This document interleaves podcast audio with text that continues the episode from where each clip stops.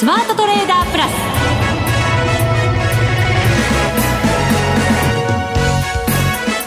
全国のリスナーの皆さんこんにちは。内田まさです。この時間はザ・スマートトレーダープラスをお送りしていきます。この方にご登場いただきましょう。国際テクニカルアナリスト福永博之さんです。こんにちは。よろしくお願いします。よろしくお願いいたします。この前の番組では、はい、武者さんが なぜ株を買わないのかと来ましたね内田さん、はい、まさかそこからですか？それを受けてね、私たちはどんな番組を作っていくのか 福永さんにかかってますが。どうでしょういや私も一応ねあのこれまでもほらあの2週間3週間前に内田さんから、はい、本当に大丈夫なんですかって言われたじゃないですか。探るようなね、ね、質問い。やらしいですね。でもね今日見てください株価ちゃんと。1万9600円台戻ってきましたよね。そうなんですよね、はい、このところポンポンポン。ねね。まあ、あのもちろんねあのなぜ株を買わないのかとまではちょっと私まだ言えません。あのそこまでまだまだあのあの勉強が鍛錬が足りませんので。もうちょっと熟成されてなんか流行りのお肉みたいなこと言ってます。ということでですねもちろんあの、まあ、慎重になりつつも、はい、あの一応ね、えー、先行きに対してはちょっと明るい見通しは持ってるんですが、ええ、まあ、あのそのあたりのところをですね今日はねまたまたちょっといろいろアメリカの方の経済指標の発表とかもありましたのでそうなんですよね、えー、ですので、まあ、その辺も踏まえながらあと今週は、まあ、ちょっと目先で言いますとやっぱりトレードしてる方にとっては雇用統計ですか、ね、それありますからね。あとそれから今晩もあの、まあ、アメリカの方であの個人所得だとか個人支出だとかね、はい、この辺りやっぱりねアメリカの経済をどんなふうにやっぱり今動かしているのかっていうのがね重要なところになりますからね、そうですよね。で、まあ、特にね為替も110円に乗せてきてるっていうこの状況の中で、はい、もう本当についていっていいのかあるいはここはちょっと一旦戻り売りで売っといた方がいいのかとかまあいろいろおそらく皆さん、えー、まあちょっと試行錯誤されているのではないかなと思いますので。そうですよね、えーあの外部環境すべてを見ると悪材料すべて織り込んだとはまだまだやっぱり言えない状況ではありますからね。まあそうですよね。でやっぱりあの売買のタイミングっていうのが今まあ昨年も特にそうですけどあのすごく重要な時期ですのでね。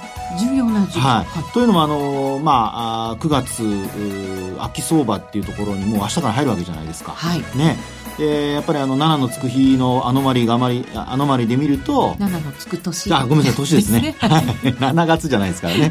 7のつく年ね、えー、パフォーマンスが悪いとか特に年後半がねそうなんですよね。悪いとかね。ですから将来的に上がるというふうな見通しがあってもやっぱりどこで買ったかによってあのパフォーマンスがやっぱり大きく変わりますよね。特に昨年はあのブレグジットの時に買ってた人は儲かりましたけど、はい、年始に買ってた人はほとんどプラスマイナスゼロぐらいの、まあ、特にあの日経平均の ETF を買った場合ですけどねというような状況でしたので、えー、これからのその売買タイミングも含めてですね、まあ、どうなったらどうしようみたいなところをですね、はい、今日は詳しくお話ししていきたいなと思います。はい。よろしくお願いいたします、はいそれでは番組進めていきましょう。この番組を盛り上げていただくのはリスナーの皆様です。プラスになるトレーダーになるために必要なテクニック、心構えなどを今日も身につけましょう。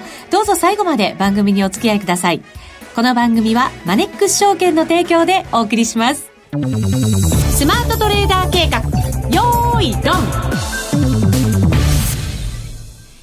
それでは、まずは、日経平均、大引け139円70銭高19,646円24銭で終わりました。安かったのが、寄り付きの9時、19,583円11銭。高かったのが5番になってつけました。1時25分の19,687円99銭。まあ、それに近いところで引けたということになります。そうですね。はい。で、あのー、まあ、このパターンというのが、最近では非常にちょっと珍しくて。はい。あの、最近ではというか、まあ、昨日ぐらいからからちょっと変わってきてる部分はありますけども。そうですね。陽線でここのところ3日間ね。はい、そうですよね。はいで、あのー、これまでは、あの、ニューヨークが高かったりしますと、寄り付きだけ高くてですね、その後は、こう、陰線が、こう、続くというような流れになってまして、はい、えー、非常に、そういう意味では、こう、寄り付き天井っていうね、パターンが多かったんですけど、はい、まあ、本当にあの、今週は、まあ、月曜日、火曜日というところ、月曜日はまあ、陰線だったんですけども、火曜日の、あのー、まあ、北朝鮮のミサイル発射ですね、早朝の。あれで売り込んで始まったんですけど、もちろんあの、えー、先週ないしは8月の安値を割り込んだんですよね。ところが、寄り付きが、まあ、ほぼ安値になって、まあ、その後は、あの、もちろんマイナスで終えたんですけど、お値を、下げ幅を縮めて、陽線を形成して終えたと。そうですね。下髭で陽線、はい、そうなんですね。はい、で、あと、あの、翌営業日、昨日もですね、えー、そういう意味で言いますと、あの、上昇して終えてますし、そして今日、まあ、これまでは、あの、上昇が続かないというのがですね、えー、もう日経平均株価の悩みだったわけですが、まあ、今日で、えー、まあ、続伸ということで、で、値幅も結構もう、そうですね、300円前後っていうところになりますかね。ですので、まあね、あの、値幅は、まあ大したことはないんですけど、ただ、あの、連続して上昇している、それも三桁の上昇が2日続いているという流れですので、はい、まあこのあたりは非常にあの、ちょっと流れが変わるきっかけかもしれないと。いうふうに取ることができるのではないかっていうところは考えられますね。そうですね。はい。テクニカル的に見ても、はい、5日線も日経平均、トピックスともに上回って、そうです。トピックスは25日線も上回って。はい、素晴らしいじゃないですか、内田さん。完璧。完璧ですね。はい。言いたかったでしょ？いやいやいや。なんか先回りで、いいんです、いいんです。いいんですよ、それでね。はい、で、まあ、あの、リスナーの皆さんもですね、おそらくまあそういう形で、その点は気づかれてるとは思うんですけど、はい、あの、今、えー、特にトピックスが25日線を上回ったということで、今日はあの、すべての移動平均線を上回っておいてるんですね。はい。すべてのは5日25、75なんですけど、で、まあもちろん200日線は、これはもう、あの、まださらに下にありますから、一回も下回ることありませんでしたので、そう考えますとですね、値動き的にはトピックスはもうあの、えー、上昇トレンドを回復する可能性が出てきていると。これ、5日線がこう上向きなのは当然なんですけど、はい、トピックスの25日線は、これ横ばいから上に向かっていくような、そんなイメージでいいんですか？そうですね。はい、あのー、まあ、厳密に言うとですよ、昨日の値が1614.19。うん、はい。そして今日のリアルタイム終値ベースで見ると、1614.06。うん。ということで、あの、本当厳密に言うと若干下向きなんですよね。若干か。ええうん、で、これからは、要は25日前のトピックスの値と入れ替わることになりますから、はい、25日前の値を上回れるかどうかっていうところが、25日線が上向くかどうかのポイントになってくると。はい。で、ちなみに、うん、えっ、と、今日現在の25日前の、まあ、日付で言いますと、7月の28日になりますかね。28日。はい。はい1620ポイント超えてますよね。そうですね。ってね、まだ。はい。1621.22というポイントになります。はい。はい。ですので、まあ明日、あの、5ポイント以上、6ポイントぐらい上がるとですね、えー、1621ポイント上回ることになりますので、えー、25日移動平均線は上向きになってくると。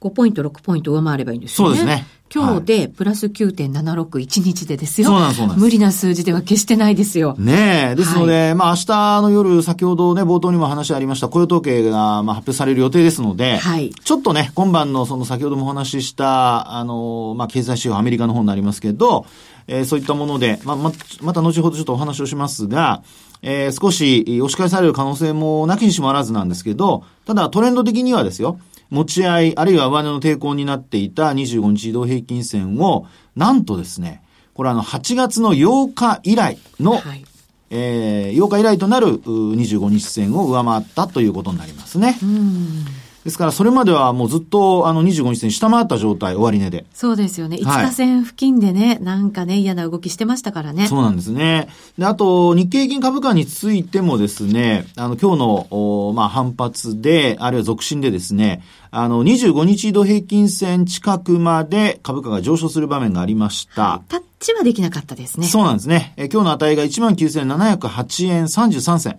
えー、今日の高値が19,687円99銭というところですので、まあ、内田さんの今の話にありましたように、タッチはできなかった。ただ、えー、8月の17日とですよ、えー、18日の間に開けた窓ですね。うん、これをですね、今日、埋める形になりました。そうですね。ようやく埋めた。ようやく埋めました。はい。ということで、明日、あの、まあ、25日線を上回るようなことになってくれれば、あまあ来週以降のですね、回復基調というのがちょっと期待できることになってきますね。ようやく上の方に向けて今、スタート地点に。そうです。ついたところぐらいですかね。そういうことになりますね。はい、で、あと、あの、もっとですね、えー、今度少し長い目の、長めの週足で見てみると、はい、これがまたですね、トピックスの強さというのが現れてまして、はい、えどういうことかというとですね、これあの、13週移動平均線をトピックスっていうのはですね、えー、8月に入って、まあ、先週、先々週と、あの、13週移動平均線を下回った状態が続いてたんですよ。はい。ところが今日の、あの、上昇も含めてですね、今週の上昇で、今、13週移動平均線を上回ってきてます。はい。そうなると、これはあのもういわゆるその、まあ、えー、そうですね、トレンドの中でも上昇トレンド、綺麗な上昇トレンドということになってきますので、まあ、要は全ての移動平均線を上回る。で、なおかつ全ての移動平均線、13週、26週、52週移動平均線の全てが、まあ、上向きだと。いうことで、うん、本当にまあ、綺麗な上昇トレンド形成を、あの、明日、まあ、今お話した1611.93ポイント下回らなければ、まあ、維持してですね、上昇トレンドにもう一回戻ると。はい。いうことが考えられるんですよね。で、また日経平均株価を見ていただいても、今お話ししている、これあの、日経平均の方は13週だけじゃなくて26週移動平均線も下回っちゃったんですが、はい、今あ、今日の上昇でですね、えー、26週移動平均線を上回って終えていると。はい、えー、26周線の値が19,591円60銭。ですので、まあ、55円ぐらい。うん、ちょっと、あの、のりしろが できたと。まあ、あの、本当ね、白票を踏むというやつになりますけどもね、50円ぐらいあっという間ですからね。はい。えー、ということでですね、あの、ちょっと心配されていた8月相場は、あ今日が、あの、31日で、はい。最終日、はい、でしたけども、ね、まあ、週足は明日までカウントされますので、ええー、まあ、月末ということで31日で区切ってしまえば、これで週足確定なんですが、はい、ちょっとあの、そういうふうにはなってませんので、1週間単位ですんでね。はい。はい。で、もう一回、内田さん、その月初のアノマリ思い出してみてください。月初のアノマリはい。何でしたっけ？あれ？あれ？内田さん、さっきのテクニカル分析すごかったのになんでですか？そんな、どういうことなんでしょう？月初のアノマリってありました？ありますよ。あら。これまで14ヶ月連続で何でしたっけ？月足。はい。月足？第一営業日ははい。プラス？上昇で終わってるじゃないですか。そうでしたか？あら。そうでしたか？ちょっとラジオ聞いてる人皆さんもうちょっと石田さんにもうちょっと、カツ入れてください。だからこの話をしてるんじゃないですか。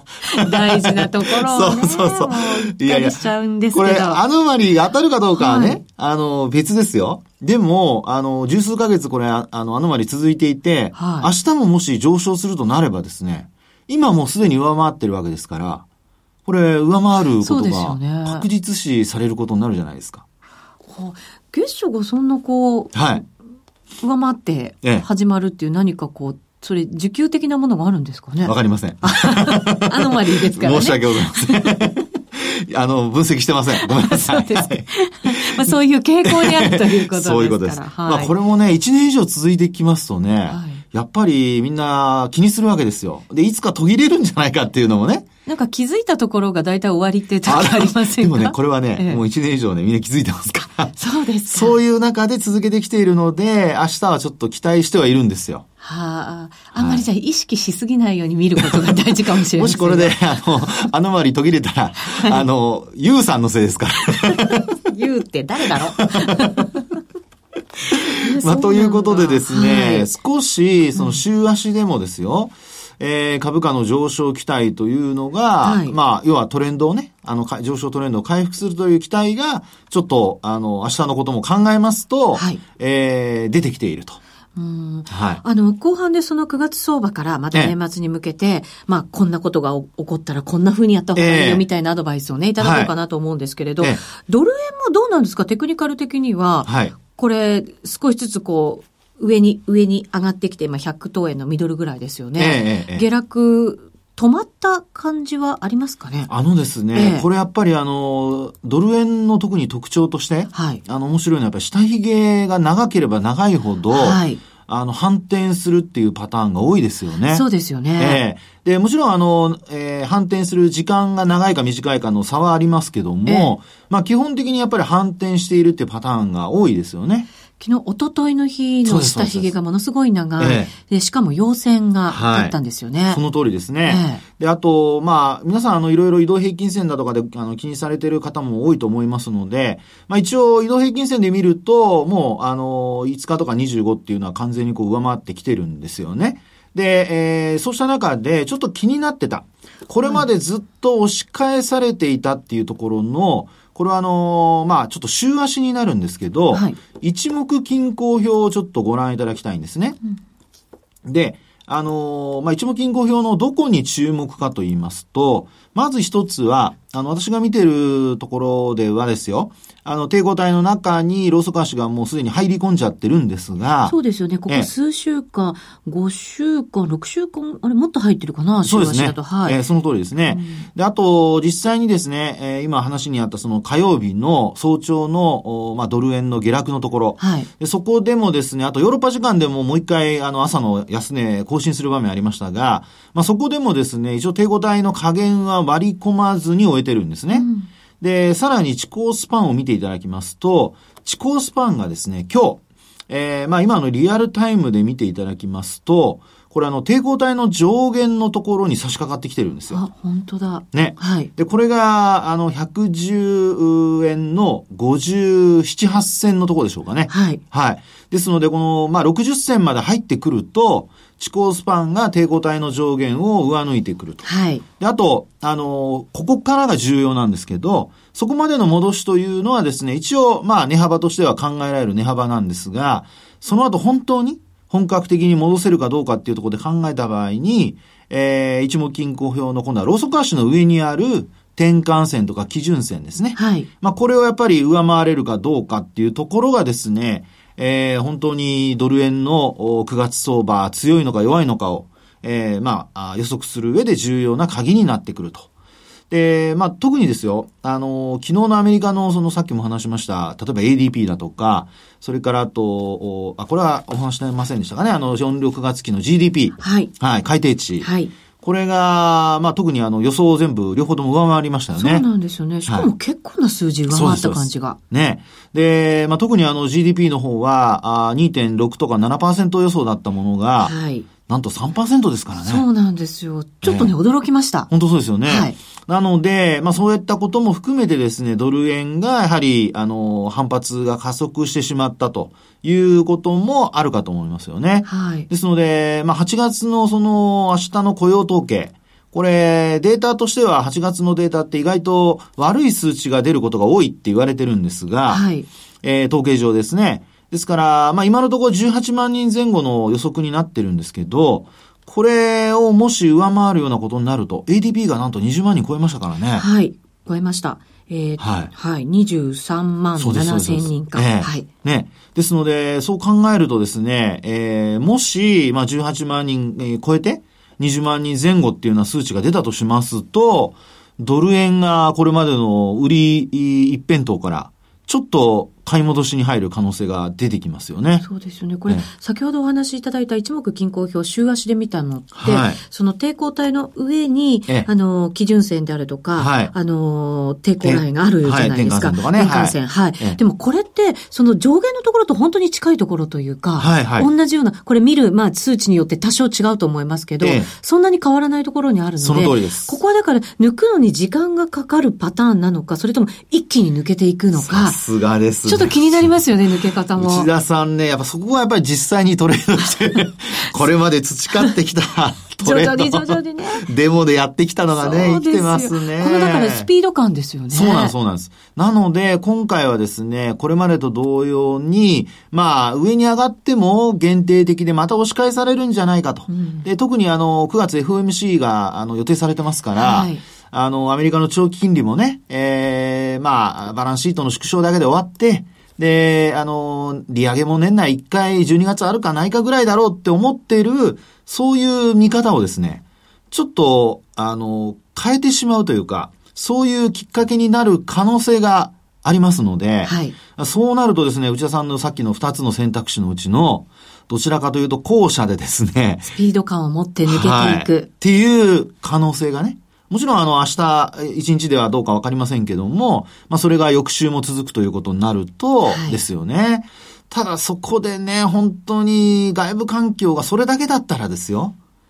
いいんですけど、はい、来週以降はいろんな北朝鮮なんかのイベントがあるじゃないですか。そうですよね。えー、またアメリカのね、債務上限問題もね。うん。ねですので、まあ、債務上限問題といえば9月の5日から、はい、あの、アメリカの議会がスタート、まあ、再スタートっていうことになりますけども、まあ、ちょっとこのあたりを考えるとですね、抜ける可能性はあるもののですよ、なんか、またね、あのー、ちょっとこう、えー、外部環境に変化が現れるとですね、すぐに押し返されちゃうという。そうですね。そういう場所でもあると。はい、そうなんです、そうなんです。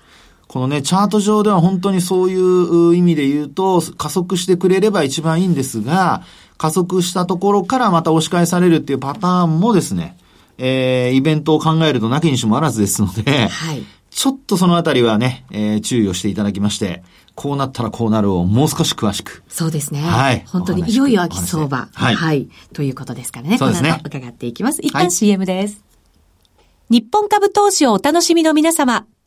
今、新大統領が誕生し、注目のアメリカへ投資してみませんか？米国株に興味はあるけど、英語だし、知らない企業も多いし、なんだか難しそうだなと思っている方。実はそうではありません。米国株は1株から購入可能。株価は100ドル以下の銘柄が多く、1万円もあれば、あなたもアメリカ企業の株主に。少額から投資でき、始めやすいのが米国株の特徴なんです。多くの企業では、配当は3ヶ月ごとに支払われ、配当金をもらえる楽しみがたくさん。最近は日本でもサービス展開しているアメリカ企業が増えており、日本人にも身近になったことで、米国株投資を始める方が増えています。マネックス証券の米国株取引サービスはお得がたくさん。手数料は業界最安水準。特定口座にも対応。取扱銘柄数はオンライン業界最多の3000銘柄超。さらにさらに、米国株を初めてお取引されるお客様には、最初の20日間限定で、取引手数料を最大3万円までキャッシュバック。米国株なら、マネックス証券。今すぐ、マネックス証券、米国株で検索。当社が扱う商品などには、価格変動などにより元本損失、元本超過損が生じる恐れがあります。投資にあたっては、契約締結前交付書面など必ずお読みください。マネックス証券株式会社、金融商品取引業者、関東財務局長金賞第165号。ザ・スマートトレーダープラス。今週のハイライト。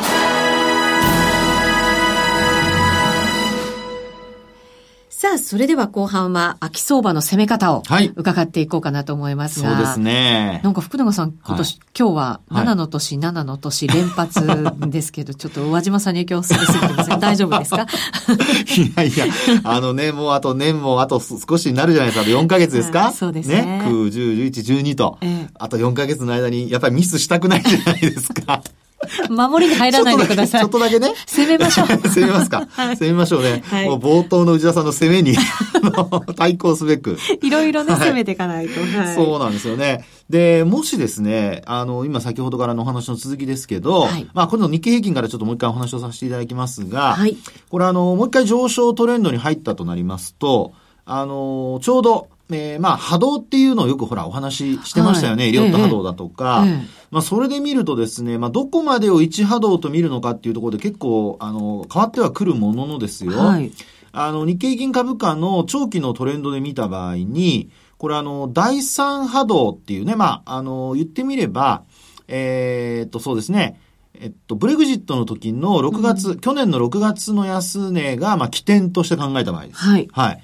そこから考えますと、えー、一旦、えっと、昨年の年末ですね。まあ、ここで上昇して、ここが1波で。はい。で、その後2波目というのが今年の4月。4月、はい。はい。で、今回もう一回ここで下げ止まって反発するってことになっるとですよ。うん、そうすると6月の20日の高値、えー、1万9000、えー、ごめんなさい、2万トンで318円ですかね。はい。まあこれを抜いてくるとなると、その今お話した4月の第2波で終わって、で第3波がもう一回復活してくるという、そういう流れになる可能性があるんですよね。なるほど、なるほど。はい。はい、で第3波っていうのは、エリオット波動で見ますと、最も長い、はい、5波動の中で一番長い波動っていうふうに言われてますから。大きな山。そうですね。うん、で、もしここで、その、まあ、えー、その、6月まで、4月から6月までが仮に3波だとしちゃうと、これほら、1月、あの、6月、2016年の6月から昨年末までの高値と、これ、長さが違うじゃないですか。はい。なので、あの、そのためにですね、3波というふうにはカウントしないんですよね。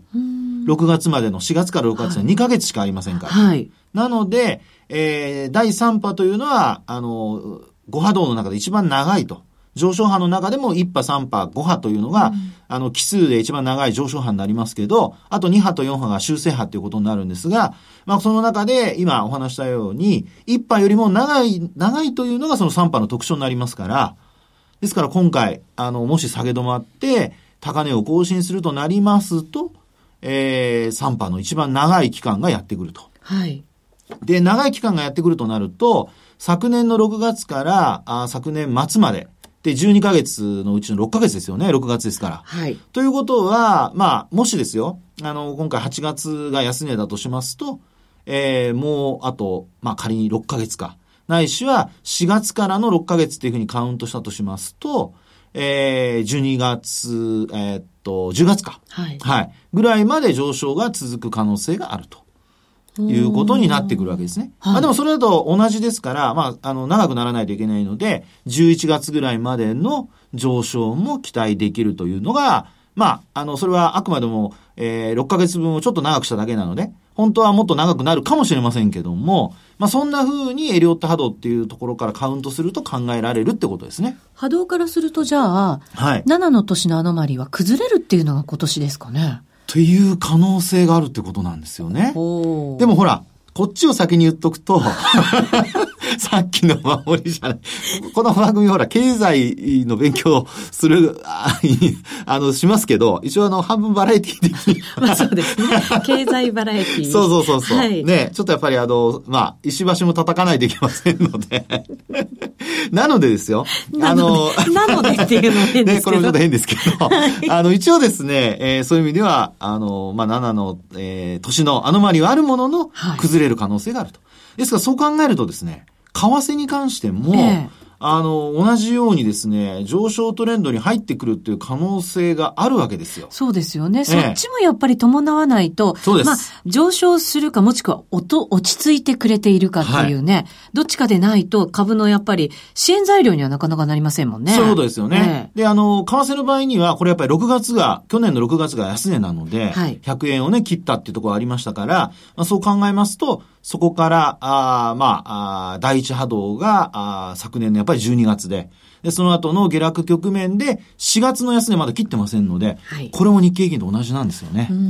なので、ここから本当に3波が始まるとなると、ちょっと期待できるのではないかと。はい。ね。そうですね。内田さんが疑いの眼差しで私を見てますが。まあ、3波が勝つか、はい、7の年が勝つか、ここからね、見ていかなきゃいけないっていうことですよね。いや、もう本当ね、北の方なんとかもう頑張って何もしないでほしいな。本当。でも本当そうですよね。えー、ね。それはもうあの、経済からとっても、まあね、はい、投資という面からもそうですけど、世界のね、あの、ことも考えて、そうなんですね。